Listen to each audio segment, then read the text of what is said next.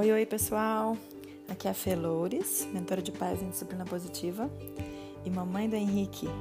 Vocês me encontram lá no meu Instagram, FeloresOficial. Bom, hoje eu vou conversar com vocês sobre uma ferramenta da disciplina positiva que chama Decida o que você vai fazer. Então, essa ferramenta é muito bacana, porque decida o que você vai fazer e não o que você vai obrigar as crianças a fazerem. O que acontece? Existe um perigo né, em potencial quando a gente diz para as crianças o que elas devem fazer, que você pode estar incentivando uma disputa de poder com elas, quando elas se recusam a fazer o que você diz, ou então um ciclo de vingança, né? Quando elas percebem que isso é uma punição, até mesmo ficam magoadas. Isso mais, acontece mais ainda com crianças mais velhas, né? Mas quando você permite que elas aprendam pelas consequências naturais e lógicas do que você decidiu fazer, essa possibilidade ela é descartada. Porque em vez de que você está tentando obrigar elas a fazerem, elas estão aprendendo pela consequência natural do que você disse que você iria fazer. Então eu vou contar para vocês um exemplo que tem no livro Disciplina Positiva para que vocês possam compreender melhor como funciona. Vou usar os nomes fictícios, tá? A Bonnie se casou com um viúvo que tinha seis filhos. Né? O filho mais velho tinha oito anos e os mais novos eram gêmeos de dois anos. A mãe dessas crianças morreu no parto, logo que os gêmeos nasceram. Então você pode imaginar como que foi difícil encontrar uma babá para seis crianças, incluindo bebês gêmeos. Esse viúvo, como eu disse, ele tinha seis filhos, né? Até que quem estivesse desesperado por um emprego não ficava muito tempo, porque as crianças não tinham a estabilidade de uma disciplina consistente antes da Bonnie se tornar sua nova mãe. E aí isso ficou muito evidente durante as refeições, que era terrível, né, esse momento. As crianças brigavam, reclamavam, jogavam comida umas nas outras, enfim, era um caos. A Bonnie já tinha aprendido sobre disciplina positiva. E quando ela se casou com esse viúvo que tinha seis filhos, ela teve a grande oportunidade de colocar isso em prática. Então, a primeira coisa que ela fez foi fazer uma reunião de família. A reunião de família é uma ferramenta da disciplina positiva. Em outro momento a gente conversa sobre ela. Então, nessa reunião, ela nem mesmo mencionou o comportamento na hora da refeição. Ela simplesmente pediu para que as crianças decidissem quanto tempo elas precisavam para comer depois que já estivessem sentadas à mesa.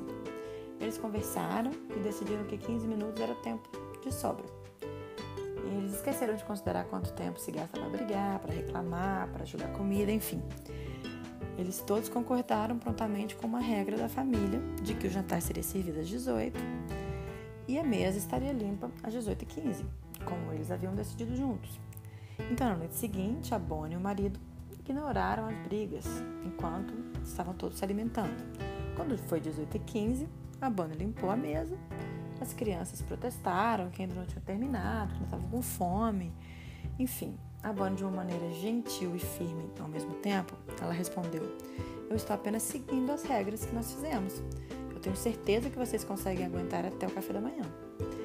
Ela então se sentou na frente da geladeira com um livro, colocou fone de ouvido e ficou o resto da noite por lá.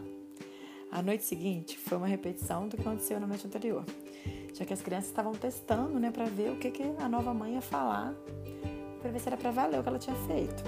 Na terceira noite, as crianças sabiam que era para valer e estavam tão ocupadas comendo que não tiveram tempo para brigar, reclamar ou para fazer bagunça e jogar comida. Essa história ela tem uma sequência encantadora, porque seis anos depois, a autora conta que teve a oportunidade de ficar com essas crianças enquanto os pais tiraram um final de semana para poder viajar. E a autora, que é a doutora Jenny Nelson, né, que é a criadora da disciplina positiva, conta que essas crianças eram tão responsáveis e capazes que ela não precisou fazer nada durante o final de semana. As crianças eram autônomas. Elas preparavam as refeições, elas faziam as tarefas, sem que ela precisasse interferir. E elas mostraram né, um planejamento das refeições e das tarefas que elas mesmas haviam realizado. Elas planejaram o cardápio durante a, a, reunião de família do mês. Elas tinham uma noite em que eram responsáveis por cozinhar e a Bonnie não cozinhava nessa noite. E o menino mais velho, ele tinha também outras responsabilidades nesse dia. Ele jogava bola nesse dia. E aí a doutora Jane conta que perguntou para ele, para essas crianças, né, se as coisas sempre foram calmas por lá, né? E as crianças disseram para ali, nem sempre. Uma das meninas disse para ela que elas costumavam ter uma regra de que quem cozinhava não limpava a cozinha. Isso causou problemas, porque aqueles que tinham a tarefa de limpar a cozinha sempre reclamavam que os cozinheiros eram bagunceiros, né? E aí eles decidiram juntos mudar essa regra. E aí o cozinheiro também tinha que limpar a cozinha. E isso fez com que as reclamações parassem, né? E assim eles conseguiram terminar com esse ponto. Então esse exemplo né, que, eu, que eu li para vocês, ilustra muito bem os pontos importantes de por que esse método ele foi bem sucedido, né? Eu vou citar alguns pontos aqui, né? Então assim, deixe que as crianças saibam com antecedência o que você vai fazer, ao invés de você ameaçar e usar se você não fizer isso, vai acontecer isso. Então, se possível, consiga a concordância das crianças sobre o que vai ser feito em determinadas circunstâncias. Você pode usar ações firmes e gentis ao invés de palavras, né? Quando as crianças elas estão testando o seu novo plano, né, que você disse que você vai fazer, quanto menos você falar, melhor. Então, assim, foque em ficar de boca fechada e agir, fazer o que você disse que você ia fazer. Aos poucos, né, as crianças vão começando a compreender essas poucas palavras que você usa sempre devem ser ditas de uma maneira firme e gentil. Ignora a tentação de se envolver né, numa briga, numa disputa de poder, porque as crianças elas realmente vão fazer de tudo para testar e para fazer com que a gente se comporte da maneira que, que, que elas estavam habituadas, né? Outra coisa é que quando você estiver seguindo seu plano, né, de fazer o que você disse que ia fazer, você pode ter a sensação de que você está deixando as crianças, tipo, escapar de alguma coisa, né? Ou vencerem, né? Enquanto você está ali ocupado em ignorar aqueles comportamentos delas, focado em fazer o que você disse que você ia fazer. Mas é verdade que a punição, claro que ela ia trazer resultados mais imediatos, mas esse método da disciplina positiva, ele ajuda as crianças a desenvolver a responsabilidade a ter esse senso de, da importância de fazerem a sua parte para o bem comum, além de outras habilidades de vida, né, a longo prazo, né, pensando no futuro. E é sempre útil pensar que as coisas podem ficar piores antes de melhorar, né? Isso costuma acontecer. E por isso é tão importante que a gente seja consistente com o que nós estamos fazendo, né? Esse novo plano de ação, por exemplo de decidir o que você vai fazer. E as crianças, elas vão aprender uma nova habilidade de resposta e também vão aprender novas responsabilidades com isso. E a doutora Jane Nelson compartilha no livro alguns exemplos com relação ao que você pode decidir fazer em vez do que você vai obrigar as crianças a fazerem. Vou compartilhar alguns exemplos com vocês. Por exemplo, ao invés de você ficar tentando fazer que as crianças coloquem a roupa suja no cesto, no lugar certo, você simplesmente decide que você vai lavar as roupas, somente as roupas que estiverem no cesto, e você comunica para as crianças essas regras.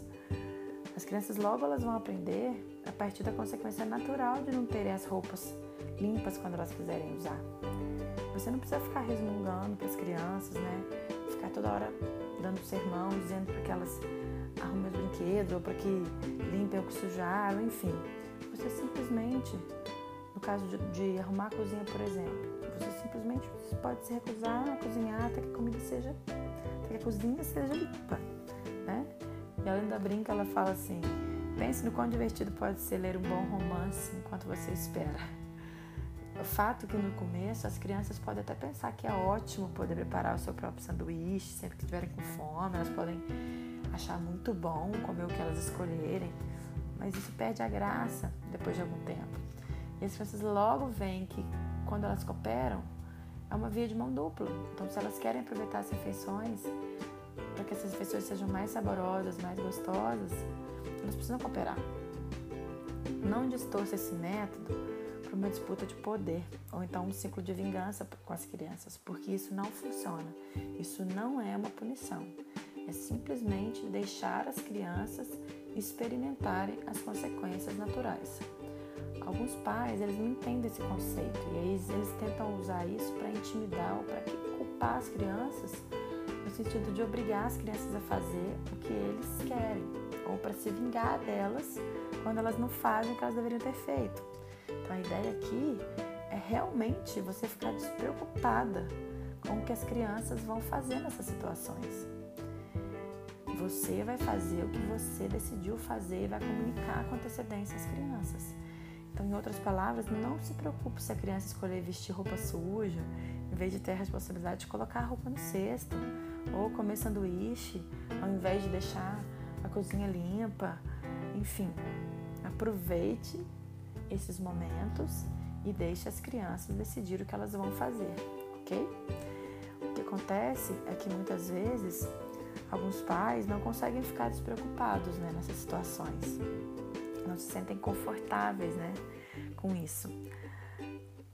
E aí vocês podem estar usando outros métodos, porque nunca tem só uma forma de lidar com o problema. Né? Quanto mais ferramentas a gente tem na nossa caixinha de ferramentas para pais, né, mais eficiente nós conseguimos ser. Então, eu quero recomendar para vocês o livro Disciplina Positiva, né?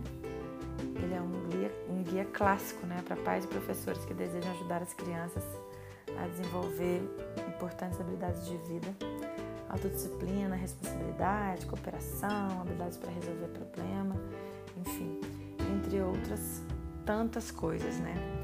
É importante colocar para vocês também que incorporem essas novas ferramentas, esses aprendizados aos poucos.